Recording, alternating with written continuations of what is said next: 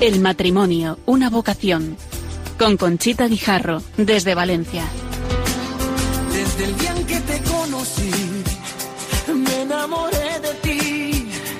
En ti vi todo lo que siempre imaginé. Pronunciaste mi nombre y yo supe por fin que así comenzaría un cuento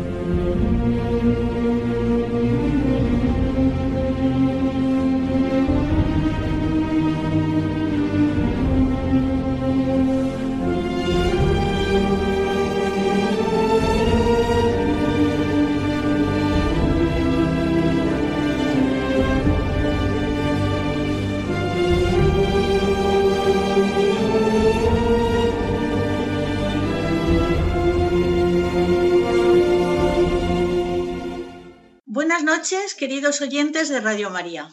Soy Conchita Guijarro y con la ayuda de Ramón Herrero, técnico de sonido, vamos a ofrecerle el programa que hoy hemos titulado Desde la vocación matrimonial, participar en el Sínodo Diocesano de Valencia. Pero antes de entrar en el tema del programa, yo quiero leerles una maravilla que ha dicho el Papa Francisco sobre el matrimonio. Lo ha titulado La belleza del matrimonio y es a la que dedica su intención personal de oración durante el mes de junio.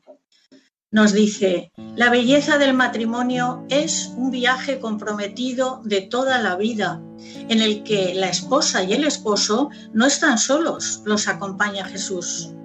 Casarse y compartir la vida es algo hermoso. Es un viaje comprometido, a veces difícil, a veces complicado, pero vale la pena animarse. El matrimonio no es solo un acto social, es una vocación que nace del corazón. Es una decisión consciente para toda la vida, que necesita una preparación específica. Por favor, no lo olviden nunca. Dios tiene un sueño para nosotros, que es el amor, y nos pide que lo hagamos nuestro. Y recemos por los jóvenes que se están preparando para el matrimonio con el apoyo de la comunidad cristiana, para que crezcan en el amor, en la generosidad, en la fidelidad y en la paciencia, porque para amar hace falta mucha paciencia, pero vale la pena. Y ya nos ponemos con el tema del programa que es desde la vocación matrimonial, participar en el sínodo diocesano en Valencia. La diócesis de Valencia, tras dos años de trabajo, ha celebrado el sínodo diocesano que el arzobispo de Valencia, el cardenal don Antonio Cañizares, clausuró con una misa conclusiva en la catedral, invocando la ayuda del Espíritu Santo para vivir un nuevo Pentecostés que nos haga salir a anunciar a Dios con alegría, valentía y libertad. El sínodo empezó el 15 de octubre de 2019, festividad de Santa Teresa, y ha finalizado el domingo de Pentecostés. Hacía más de 35 años que no se celebraba una asamblea sinodal en Valencia. A la asamblea celebrada en el Paraninfo de la Universidad CEU Carlos Herrera acudieron los 200 miembros sinodales, presididos también por el cardenal don Antonio Cañizares, los obispos don Javier Salinas, don Arturo Ross y el obispo emérito don Esteban Escudero. El sínodo sitúa tres palabras como claves, comunión, renovación y evangelización. Y las propuestas de la Asamblea Sinodal han sido las siguientes. Uno, La necesidad de tener evangelizadores preparados con formación doctrinal, con sentido pedagógico, aliento espiritual y competencia misionera. Dos, La importancia del acompañamiento, así como el cuidado y la salud de los evangelizadores. Tres, La urgencia de una coordinación pastoral a todos los niveles, consejo pastoral, vicarías, arciprestazgo, parroquias, sacerdotes, para aunar y coordinar fuerzas, evitar repeticiones inútiles y aprovechar más ampliamente las iniciativas que van surgiendo. Y cuarto, el necesario diálogo con nuestra sociedad y nuestro mundo desde una escucha acogida compasiva. Las líneas de la actuación fueron debatidas en 11 propuestas. En este programa vamos a contarles a ustedes las que se relacionan con mujer cristiana laica en la vida de la Iglesia, presentada por Amparo Estellés, y familia y jóvenes, relación con la Iglesia, la cultura y la sociedad, presentada por don Luis Albors. Con este sínodo se trata de conseguir que el mundo crea y así habrá una humanidad verdaderamente nueva, hecha por hombres y mujeres nuevos. Y paso ya a presentarle a nuestros invitados. La primera es Amparo Estellés. Amparo Estellés, además de amiga mía, que eso no es muy importante, es jubilada del Ministerio de Economía y psicóloga en formación. Nació en Buñol, pero reside en Valencia desde que vino a estudiar. Está casada desde hace 38 años, tiene dos hijos y dos nietos. En la parroquia de San Fernando Rey lleva a cabo su compromiso en la formación de adultos y la catequesis de iniciación cristiana. Forma parte del Consejo Pastoral Parroquial y del de Economía. Desde hace más de 10 años es miembro de Acción Católica General, asociación en la que ha sido ocho años presidenta diocesana. Comparte su fe en un equipo de vida interparroquial, que se reúnen semanalmente para orar y formarse. También forma parte del Consejo Diocesano de Laicos desde su creación en 2018 y desde septiembre de 2017 es la delegada diocesana de Apostolado Seglar. Amparo, muy buenas noches y bienvenida a este programa El matrimonio, una vocación. Hola, buenas noches a todos y encantada de estar otra vez con vosotros. Y también está con nosotros don Luis Albors, que es ingeniero industrial, está casado, espera un bebé, viene un bebé de camino, enhorabuena Luis, y además hoy es tu santo, muchas felicidades. Luego haré una reseña a San Luis Gonzaga. Y es educador de juniors, responsable del centro desde hace dos años. Realiza labores de coordinación de actividades y grupos, así como la gestión económica y de material. En su día fue responsable de un grupo de 24 educadores. Y dentro de la diócesis es el presidente diocesano de Juniors Moviment Diocesà, un movimiento que se dedica a la evangelización de niños, adolescentes y jóvenes. Están en un total de 138 parroquias en la diócesis y son un total de 14.000 miembros. Luis, muy buenas noches. Pues buenas noches, buenas noches a todos y, en especial aprovechando aquí para dar las buenas noches a mi prima María Luisa, que también es su santo hoy, y, aprovecho para, para ya lo primero que he hecho, lanzarle las felicitaciones y así luego no, no me echa nada en cara. Y no se te olvida. Exacto. Y a mi padre, que es José Luis también, por la parte que le toca, pues, pues ahí también está. Muy bien. Pues como hemos dicho, hoy celebramos a Luis Gonzaga, que nació en Castiglione, Italia, en 1568. A los 11 años hizo sus primeros votos. Ingresó en los jesuitas porque tenían misiones en países lejanos. Fue sacerdote y misionero y murió el 21 de junio de 1591 víctima de una peste contraída cuando heroicamente cuidaba a los enfermos. San Luis Gonzaga, protégenos y ayúdanos a que salga un buen programa para todos nuestros oyentes. Pues empezamos con Amparo. Ahora va las preguntas sobre el sínodo diocesano.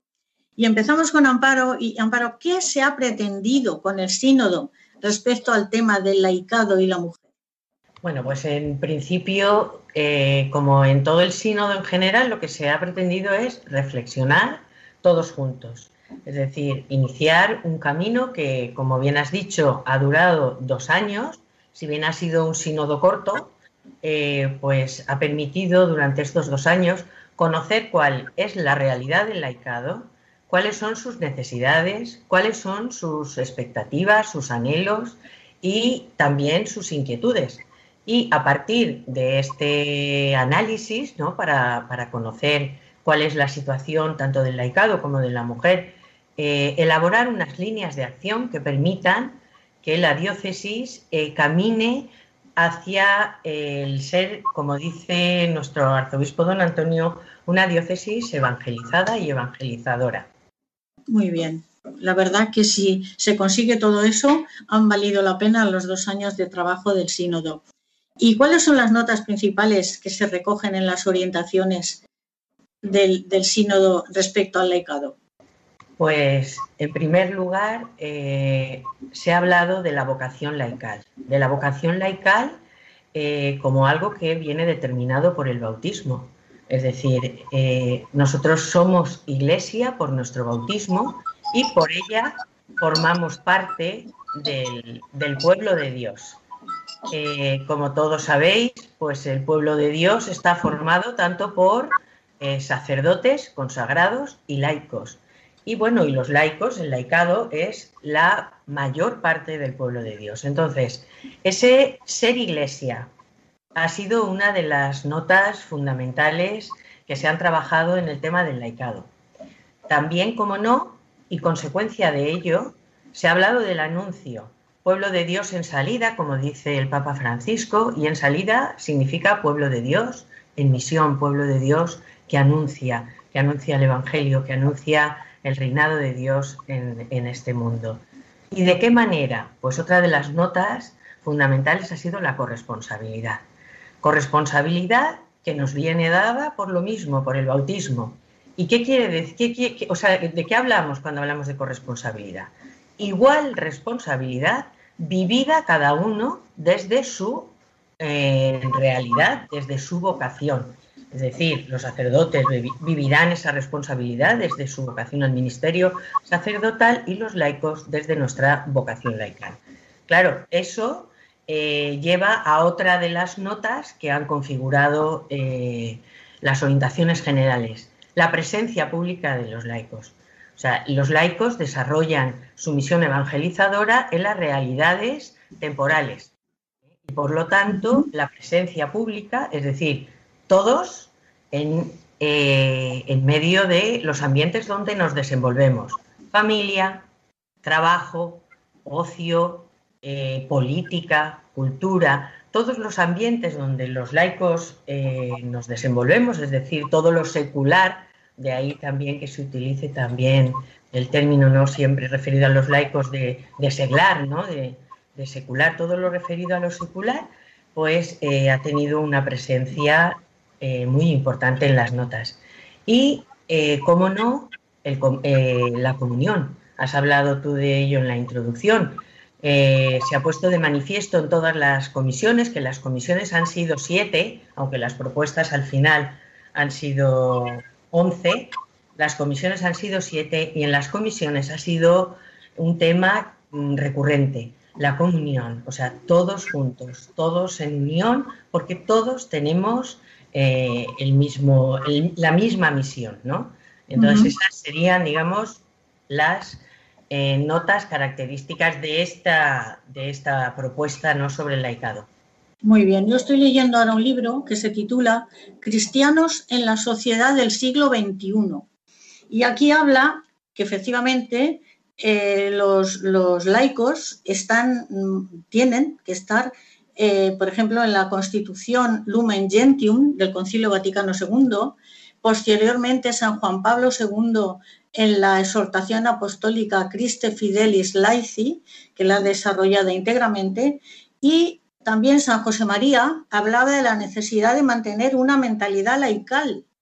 No se trata de ser laicistas ni clericalismo, sino mentalidad laical.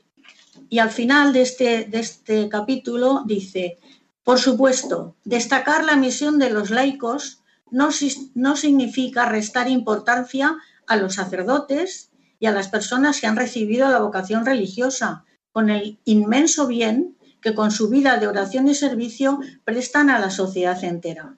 Significa, sencillamente, poner en práctica que todos en la Iglesia somos piedras vivas, todos somos protagonistas, Fieles, laicos, sacerdotes y religiosos están llamados a trabajar de forma complementaria, cada uno según su propia vocación personal, en la tarea de redimir el tiempo presente. Todos estamos llamados por el bautismo a identificarnos con Cristo. Veo que estamos en la misma onda. Bueno, yo creo que sí, que has, hecho leyendo eso, ¿no? Pues un recorrido pues por todo eh, lo que acabamos de comentar. Y es verdad que desde el Concilio Vaticano II es cuando se, le dio la relevancia de vida al tema del laicado y que nosotros, es verdad que cuando desde la Delegación de Apostolado Seglar o del Consejo de Laicos hablamos de laicado, hay gente que, lo entiende mal, lo entiende mal, como tú has dicho, lo entiende como laicismo y laicos significa, viene del, del griego y significa relativo al pueblo. Y, es, y en la iglesia eso se interpreta como relativo al pueblo de Dios. Y pueblo de Dios somos todos. Efectivamente, Lumen Gentium, Apostolica Nacositatem, Evangelii Gaudium del Papa Francisco, hay infinidad de documentos y de la Conferencia Episcopal Española, eh, eh, Cristianos, Laicos, Iglesia en el Mundo, es un documento del año 91 que se debe tener muy en cuenta. Ahora, después del Congreso Nacional que hubo en Madrid en el 2020, ese documento se va a actualizar, pero yo creo que vale la pena leerlo porque es de fácil lectura y nos aclara muchos errores de los que adolecemos todos. Muy bien, Amparo. Vamos a darle paso ahora a, Luis. Y Luis en el sínodo eh, le han encargado en la Comisión Central de representar a los jóvenes y de ser la voz de la familia. Desde luego, lo de los jóvenes está muy bien porque tiene solo 27 años, ¿eh? pero bueno, eh, es un joven muy bien formado y un joven con una gran, con una gran formación. Eh, ¿Qué trabajo se ha hecho en el sínodo para estas dos, los jóvenes y las familias? Yo voy a ver si, si puedo hacerlo igual de bien que Amparo porque eh, veo aquí a dos mujeres con mucha sabiduría y largo recorrido de iglesia y yo digo, yo soy muy, muy precoz, pero bueno, voy a intentarlo. Eh, sí, mm, yo expuse, eh, bueno, soy miembro también de, la Comisión Central del Sínodo, igual que Amparo, y, en una de las comisiones, que era la del laicado y también otras que trabajaban con, jóvenes y familia, y, la de la mujer, no están muy entreligadas al, al ser nosotros dos los representantes laicos dentro de la Comisión Central, mucho del trabajo era compartido. ¿no? Yo básicamente eh, en las propuestas o en cada uno del trabajo de las comisiones siempre se hablaba de que mm, la familia y los jóvenes somos una realidad de futuro, pero sobre todo de, presente en la iglesia, ¿no? porque es el presente que garantiza la existencia de ese futuro que, también ansiamos pues, pues alcanzar. ¿no? Y, y bueno, pues en ese sentido, Dentro de lo que se hablaba de la familia, pues se hablaba de, un elemento imprescindible donde se aprende a ser, ¿no? A ser hombre y a ser mujer, una entidad de lucha frente al aborto, frente a la eutanasia, ¿no? Una gran escuela de la sociedad y de la iglesia. Y también una cosa muy importante, ¿no? Que es la, estructura principal de la transmisión de la fe, ¿no? Durante toda la, pandemia, que también, pues, eh, copó gran parte del trabajo del sínodo, se hablaba mucho de, esta pequeña iglesia doméstica, ¿no? Donde se, realizaba como principal estructura de transmisión de la fe, ¿no? Y en cuanto a los jóvenes, principalmente hablábamos de pues, la necesidad del acompañamiento a novios, también a cónyuges eh, muy jóvenes, ¿no? Eh, niños, adolescentes, jóvenes, todo, cómo hablar desde, desde el acompañamiento, ¿no? Acompañar también a padres y madres, también el acompañamiento a las personas mayores dentro de, de las familias, Luego, sobre todo, pues acompañar ¿no? en la fragilidad, también en, las dudas, en, la sexualidad, ¿no? en, todos estos temas que, los jóvenes pues hoy en día son muy bombardeados por la sociedad y, cómo poder acompañar cada una de, las situaciones, ¿no? Todas esas tierras sagradas ¿no? que, tenemos en nuestra etapa de, adolescencia y juventud, pues cómo poder acompañarlas para ver cómo, eh, cómo pues, se van resolviendo ¿no? o van madurando eh, cada una de ellas. Y luego también una solicitud era que, bueno, una de las cosas que se hablaba más bien era que se operase en verdadera sinodalidad con los jóvenes, ¿no? Que no se, se inundase o se, abarcase su, espacio, sino que, se potenciara, ¿no? El trabajar junto con ellos y en propuestas que fueran para ellos y que partiesen desde los jóvenes. ¿no? Muy Sería bien. un poco el, el resumen del trabajo. Luego, ent- luego entraremos punto por punto porque Sí, sí, sí. yo lo tengo aquí especificado porque tú me lo has dado. ¿eh? Entonces, ahora, queridos oyentes, vamos a hacer una pequeña pausa musical y volvemos enseguida con ustedes. La canción que les vamos a poner se titula Que ninguna familia comience en ningún de repente. Es una canción muy bonita que se hizo para eh, un encuentro de familias y espero que les guste.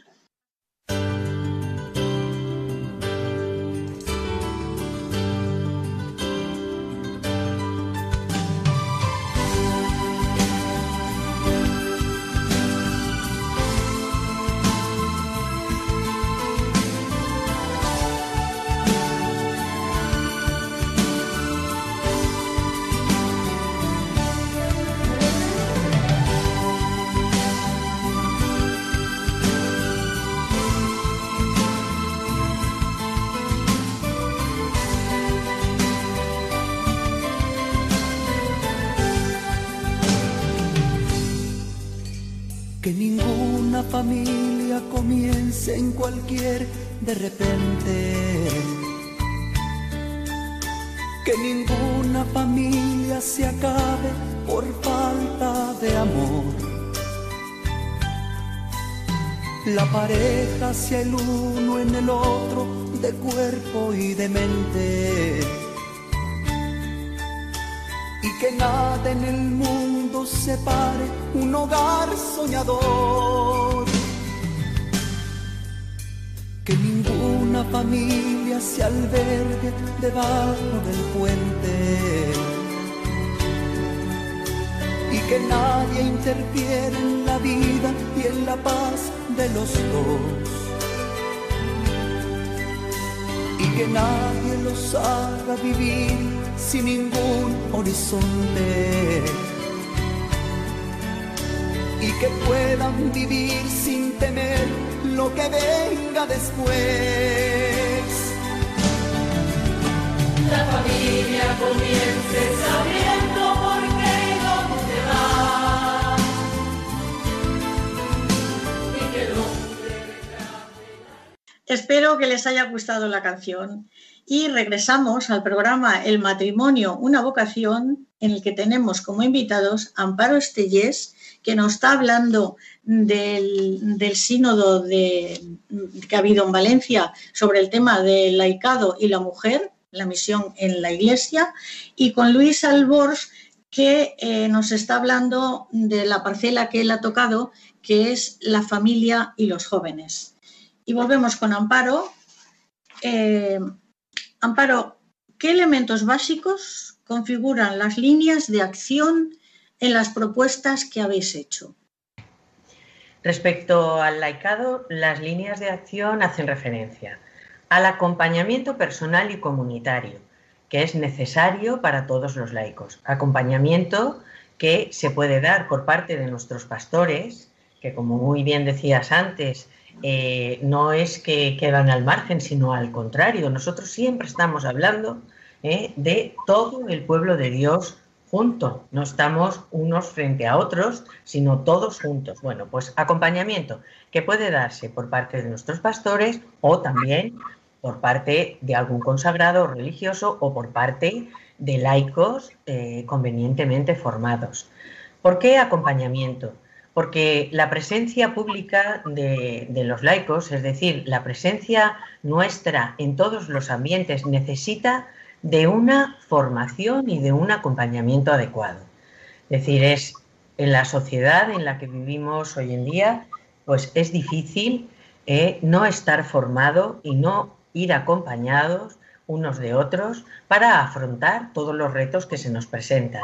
Luego, ¿qué, ¿cuáles eran, son las líneas de acción básicas? Acompañamiento personal y comunitario, formación, pero no solo formación eh, teórica, ya que la formación teórica hay muchos organismos y muchas instituciones que se ocupan de ella, sino formación entendida como equipos de vida donde se, o sea, lugares teológicos donde compartir y donde vivir nuestra fe que nos ayude a afrontar los retos de, eh, que nosotros tenemos en, en, el mundo donde nos desenvolvemos. Una formación que nos ayude a, a unir fe y vida.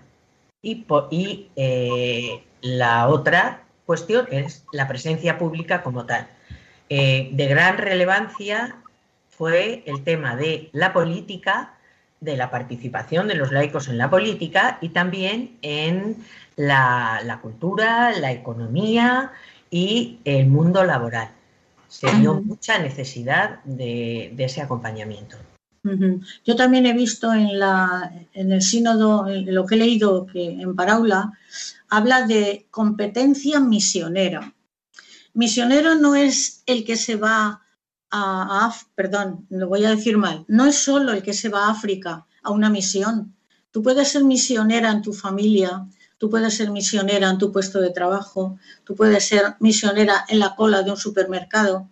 Se puede ser misionera en muchas partes. El tema es que para eso hay que tener pedagogía y tienes que estar muy bien formada, porque no, no, tenemos que ejercer esa misión a base de discutir o de querer tener razón en lo que decimos, sino que hay que escuchar al otro. También he visto aquí que se dice con escucha. Entonces, eh, ¿qué nos dices tú de eso, Amparo? Pues que es a eso a lo que nos estamos refiriendo. El Papa Francisco mmm, habla, y bueno, pero y durante en todo el magisterio de la Iglesia se habla de que es cierto que el testimonio, eh, o sea, que el, la presencia pública es fundamental, pero lo primero es el testimonio personal. Exacto. Decir, y eh, como tú has dicho, todo es tierra de misión. Eh, todos somos conscientes de que no todas nuestras familias, no todas son católicas, no todos nuestros amigos lo son, no, no lo son, ni mucho menos nuestras comunidades de vecinos. Es decir, sin irnos a tierras de misión eh, eh, lejanas, nosotros vivimos constantemente el anuncio del Evangelio en lo que nos rodea. O sea que estás pues en lo cierto, ¿no? En lo que decías. Esa es nuestra, nuestra exacto, misión, los ambientes exacto. donde nos desenvolvemos. Exacto, exacto. Eh, Luis, aquí decís, en, decís que uno de los objetivos para los jóvenes es promover, perdón, para la familia, es promover al máximo la pastoral familiar, poniendo en marcha una pastoral de conjunto, familia, infancia y juventud. ¿Eso cómo lo vais a poder preparar? Eso es, sí, esa es una de las, de las principales líneas de, de acción, ¿no? De las que se hablaba eh, dentro de, del propio sínodo, ¿no? Yo mm. creo que era más, eh, era una propuesta pues dirigida a, a la Delegación Diocesana de, de, Pastoral Familiar y hablaba pues en parte de, de algunas orientaciones ¿no? que, que, pudieran potenciar eh, al máximo esta pastoral, ¿no? que es como por ejemplo la creación de una escuela diocesana de familia, ¿no? O el servicio diocesano de atención a la familia, la infancia, la juventud y los mayores, ¿no? El, la creación de estos dos servicios que al final potencien eh, el trabajo de, de, toda esta pastoral, ¿no? Como, como base y, y, estructura clave dentro de, de cada una de, nuestras realidades parroquiales. Yo creo que, que va un poco la, la, línea va por ahí. ¿Habéis pensado en los centros de orientación familiar que están funcionando desde hace mucho tiempo, pero que creo que no se les da la publicidad ni se valora lo que hacen. Exacto. Sí, muchas de, de las concreciones ¿no? también iban en esa línea, ¿no? De, de, potenciar algunas de las estructuras que ya tenemos para poder seguir potenciándolas y, y bueno, que lleguen cada vez a, a más gente, ¿no? No, no tanto igual eh, crear más cosas, ¿no? Sino potenciar lo que, lo que ya tenemos en la diócesis de, de Valencia, que es muy rico.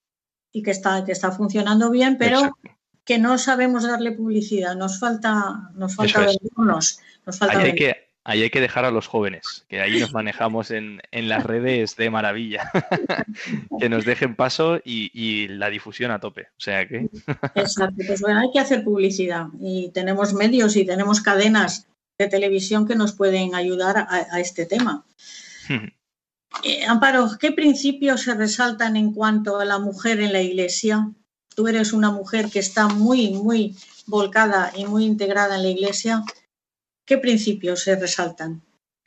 Pues como no podía ser de otra manera, eh, el principio de igual dignidad de la mujer como imagen de Dios. O sea, es que partiendo de ahí, pues no hacen falta más, más explicaciones y más explicaciones. La mujer mm. tiene igual dignidad que el hombre porque está creada a imagen de Dios. ¿Y mm. eh, cuál es el lugar de la mujer en la iglesia? Pues también el que le da el bautismo. Es decir, tiene un lugar igual que el hombre en la iglesia. Lo que hay son diversidad de ministerios y es cierto que nosotros pues tenemos mm, ministerios que solo son para los hombres y otros y a los que las mujeres eh, no, no pueden acceder. Pero sí que se ha hecho mucho hincapié en la igual dignidad de la mujer, imagen de Dios y el lugar que la mujer debe de ocupar en la iglesia por el bautismo.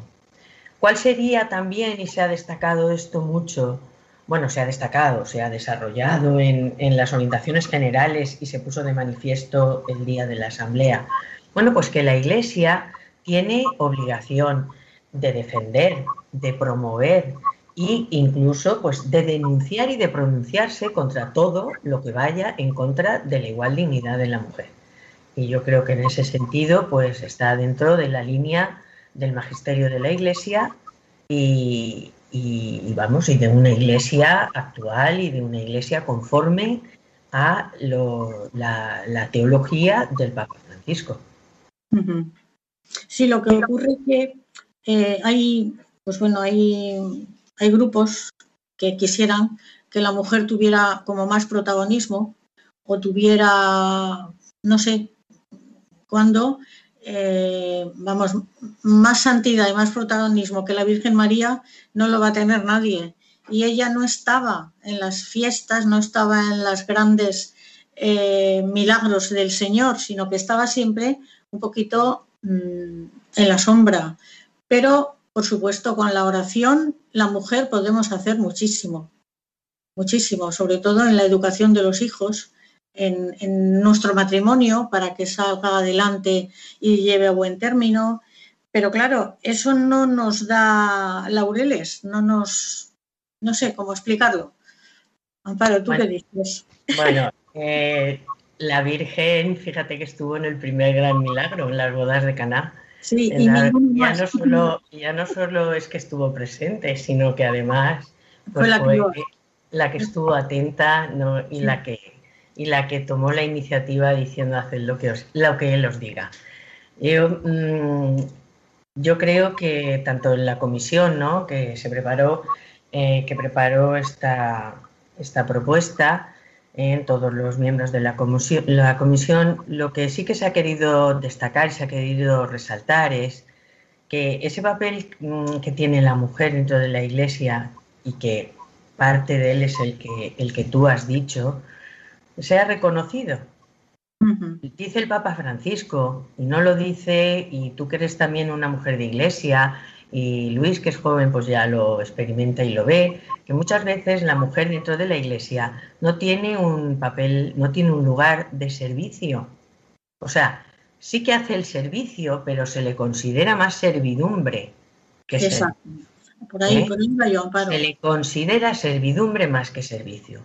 Y entonces es el propio Papa que estoy utilizando sus palabras, no, no, me las estoy inventando. O sea, el propio Papa dice, tiene debe tener un papel real, pero un papel real, de acuerdo, con su igual dignidad ¿eh? y, con su, con su, y con su igual vocación dada por el bautismo.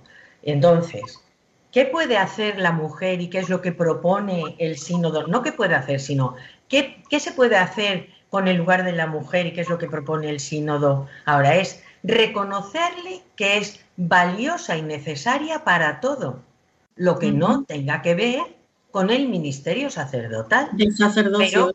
Pero, fíjate que el Papa acaba de aprobar el motu, motu propio, con estas palabritas así que parecen un trabalenguas, eh, Spiritus Domini, donde eh, se reconoce esa vocación laical de la mujer al acolitado y al lectorado. Es verdad que eso se estaba haciendo, claro, la gente dice, uy, pero eso ya habían mujeres acólitos y mujeres lectoras. Lectoras, pero, sí.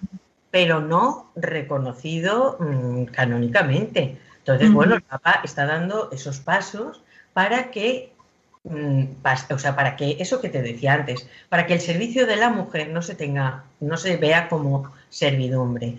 Y luego también eh, para, a ver, para que todas, hay muchas mujeres teólogas. Muchas. mujeres teólogas. Y además con una capacidad en, en su exposición y, o sea, de cercanía eh, y que se hacen tan, tan, que llegan tanto eh, a la gente. Con Saben esa- comunicar, saben comunicar. efectivamente y que les pasa como a la Virgen en las bodas de Caná, ¿no? Salvando las distancias, que, que bueno, que están al tan, que tienen esa sensibilidad, porque es verdad que somos iguales, pero distintos. Hombre y mujer somos distintos, aunque seamos iguales. Y, de- y las mujeres, pues bueno, tenemos esa especial sensibilidad para darnos cuenta de las cosas, para estar, ¿sabes?, por delante de, de lo que pueda pasar. Entonces el Papa dice, aprovechemos, aprovechemos todo lo que esas teólogas aportan, Claro. porque es mucho y bueno. Pues venga, a ver si las aprovechamos y nos enriquecemos todos.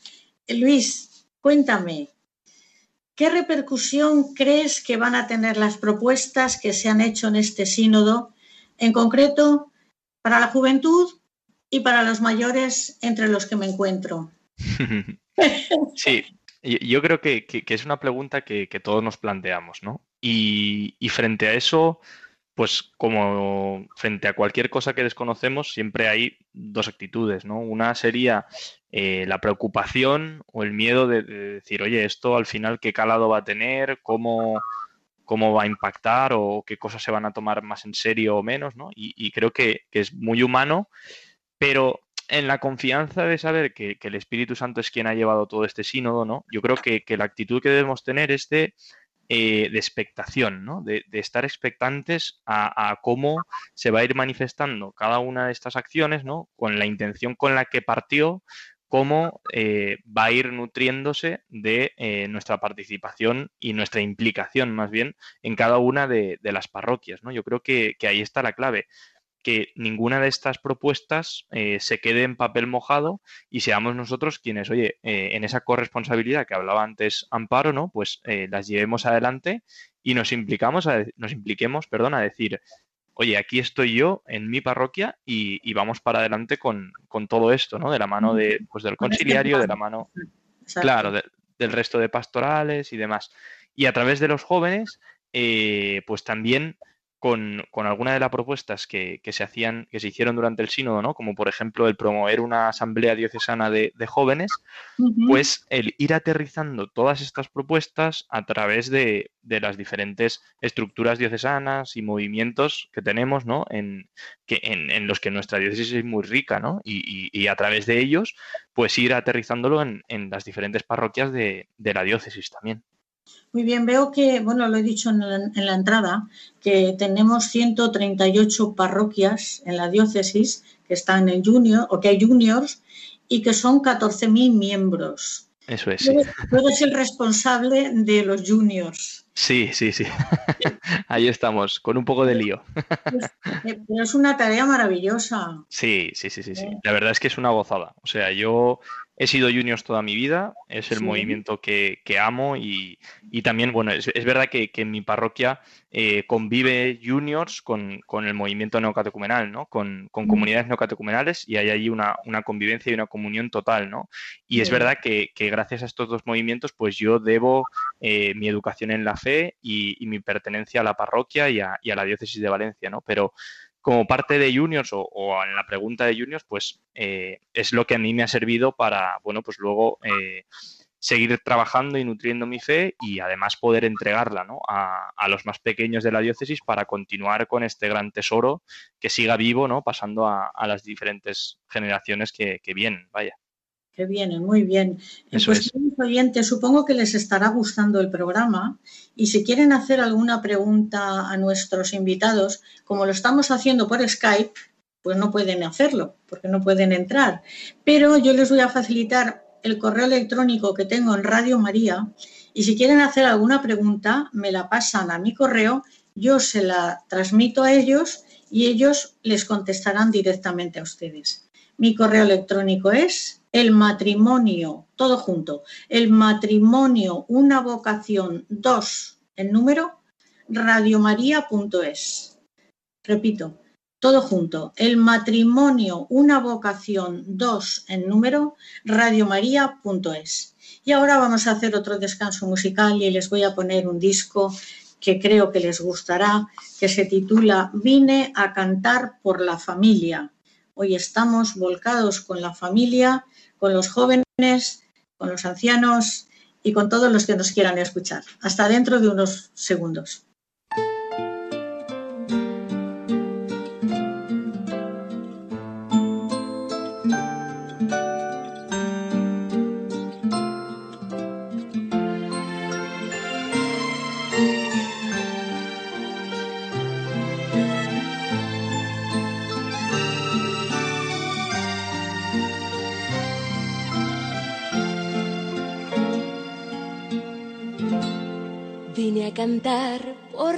Familia que en Dios siempre es capaz de vivir tantos momentos de amor, cariño y paz. Vine a cantar para los niños que hacen fiestas sin parar, llenan todo de alegría. En respuesta a sus papás, canto a los enamorados que no se avergüenzan más de las cosas que pasaron, que vivieron sus papás. Vine a cantar por la esperanza que hoy habita sin cesar en las parejas que aún creen en la gracia de Dios Padre. Vine a hablar de una familia que no olvido jamás, de José y de María, de Jesús el don de paz. Volvemos de nuevo con ustedes, queridos oyentes, en el programa El matrimonio, una vocación que estamos haciendo desde Valencia y que hemos puesto por título Desde la vocación matrimonial, participar en el sínodo diocesano. Y tenemos con nosotros a Amparo Estellés, que ha defendido el tema del laicado y la mujer en la iglesia, y a Luis Albors, que ha defendido el tema de la familia, la juventud y las personas mayores, bueno, en general la familia en general. Luis, ¿puedes adelantarnos qué repercusión esperas que tengan estas propuestas en la vida de la diócesis? Estas propuestas que habéis hecho, que supongo que se elaborará un libro o un dossier o algo para que nos llegue a, las, a, al- a los laicos de a pie. ¿eh? Eso es. Sí, nos volveremos a, a reunir. Tuvimos reunión eh, el pasado día 15 y estamos a la espera de, de la publicación de, de las líneas finales de acción, ¿no? Los eh, de- del sínodo.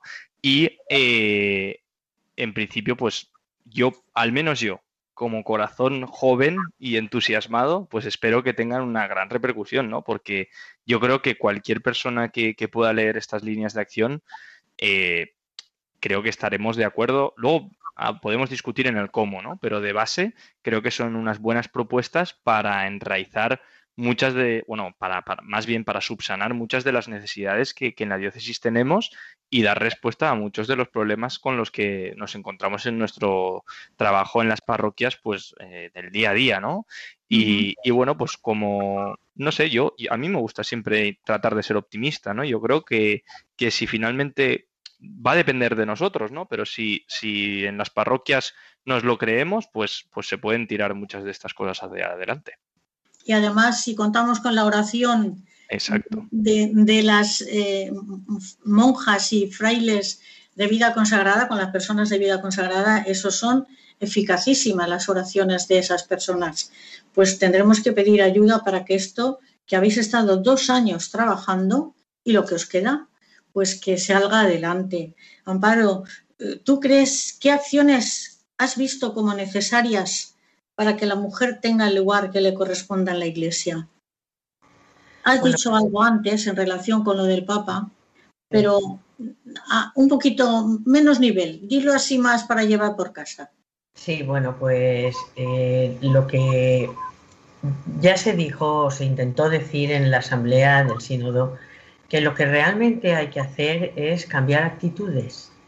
O sea, todos yo creo que compartimos eh, esa- esos principios, todos compartimos esa igualdad de la mujer, imagen de Dios, todos compartimos eh, su igual capacidad y todos sabemos valorar las diferencias eh, que, nos, que nos separan, pero que a la vez nos complementan y nos, y nos unen.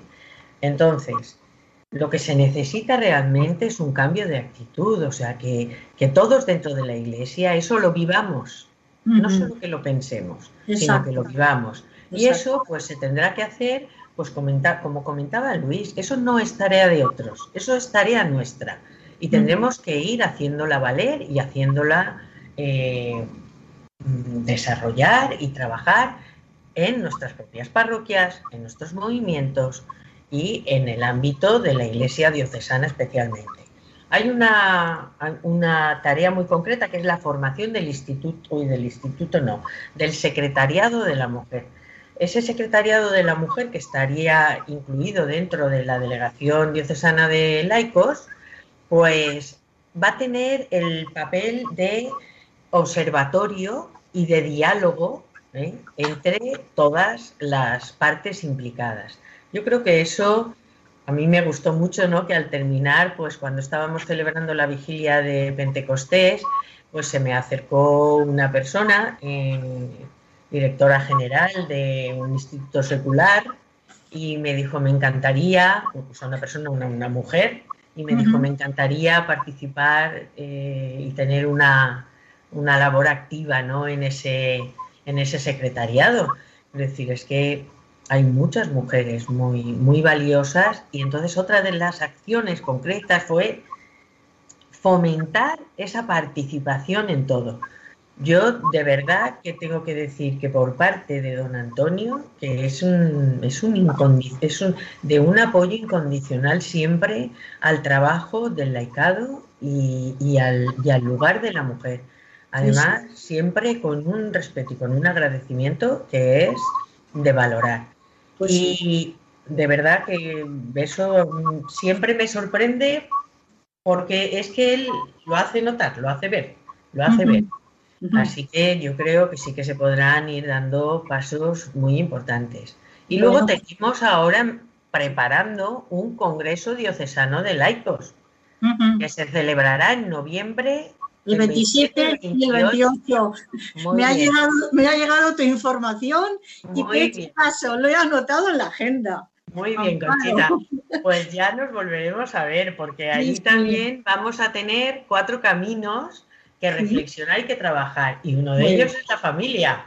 Ay, pues. Familia, catequesis, Me encanta. eh, qué memoria la mía, fam- familia, catequesis, educación y caridad. Muy O sea, bien. muy cuatro bien. áreas de pastoral que son fundamentales para eh, la pastoral diocesana. Muy bien. Pues la verdad que se han tardado 32 años en hacer un sínodo, 35, hacía más de 35 años, y creo que las claves se han, se han o se van a conseguir. La comunión, la renovación y la evangelización. ¿eh?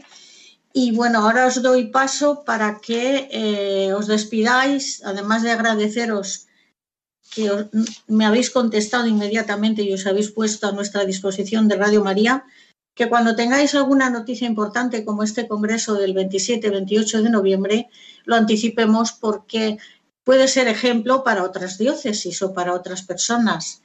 Y también, eh, pues eso, daros las gracias por el tiempo que habéis trabajado y por lo que os queda. Eh, se despide primero Luis.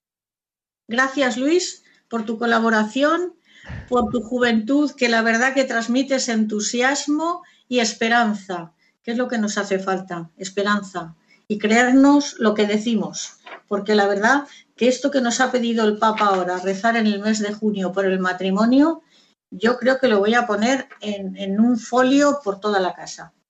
Casarse y compartir la vida es algo hermoso. Es un viaje comprometido, a veces difícil, a veces complicado, pero que vale la pena. Y esto es lo que a mí me ha llegado al corazón, porque tengo nietos ya casi de tu edad, Luis. Recemos por los jóvenes que se preparan para el matrimonio, con el apoyo de la comunidad cristiana. Esto lo habéis visto en el sínodo. Para que crezcan en el amor, en la generosidad, en la fidelidad, en la paciencia, porque para amar hace falta mucha paciencia, pero vale la pena. ¿Qué dices tú a nuestros oyentes, Luis, para despedirte del programa? Bueno, lo primero, gracias por estar aguantándonos, por estar oyéndonos, o sea que eso siempre es de agradecer y gracias también a, vosotros por, por, invitarnos ¿no? a, hablar aquí. Yo una cosa que, estoy repitiendo mucho este tiempo y que me gustaría pues lanzar el mensaje a quien nos esté oyendo, ¿no? Y especialmente si hay algún joven que, que nos esté escuchando, es que mm, no hemos llegado hasta aquí para dejar de creer en lo que somos, ¿no? Después de lo que hemos vivido, ¿no? De, toda la pandemia, de tantas cosas que, pueden haber minado nuestra motivación, ¿no? O, hacer que caigamos en el, en el, desasosiego, pues bueno, repetirnos esto, ¿no? Y a, quien se encuentre con alguien que sea un, enemigo de la iglesia, ¿no? Que en su interior pueda decir, oye, lo siento, no hemos llegado hasta aquí para dejar de creer en lo que somos, ¿no? Aquí estamos y somos el rostro vivo de, Dios, pues en, la tierra, ¿no? Para, para anunciar su reino a, todos los demás, ¿no? Y, ese sería un poco lo que, lo que me gustaría, pues, pues poder transmitir y, espero que este sínodo nos ayude a ello para, para transmitirlo también a, a los demás, ¿no? Bueno, yo deseo que ese hijo que estáis esperando llegue bien y llegue cuando le toque, pero que llegue bien. Pues muchísimas gracias. De nada. Amparo, ¿tú qué dices para despedirte? Pues yo quiero daros las gracias porque no es la primera vez que me habéis invitado y siempre con mucho que me he sentido pues con muy bien acogida y con mucho cariño y deciros que estoy a vuestra disposición para lo que sea. Que me encanta compartir este, esta sesión con Luis, ¿no? Porque lo he conocido en la comisión central, pero vamos, mm, si él no lo sabe, lo quiero un montón. Es, una persona de verdad que la siento especial y excepcional. Eh, y luego recordar a todo el laicado que tenemos, y a todas las mujeres como parte del laicado, que tenemos mucho trabajo, que tenemos mucha labor, que tenemos mucha misión dentro y fuera de la iglesia, pero que no nos debe faltar la Eucaristía y la oración Eucaristía y oración eh, son el centro de nuestra vida cristiana, son nuestra fuerza y es con lo que debemos salir a hacer todo lo demás. O sea, no es lo demás y luego, no, no, es Eucaristía y oración y a por lo que el Señor nos presente con mucha fuerza y con muchas ganas. Yo añado por mi parte el rezo del rosario en familia, a ser posible. Se puede empezar por un misterio cuando los niños son pequeños, ir añadiendo dos, tres, pero el, rosario en familia es un arma valiosísima para las familias. ¿eh?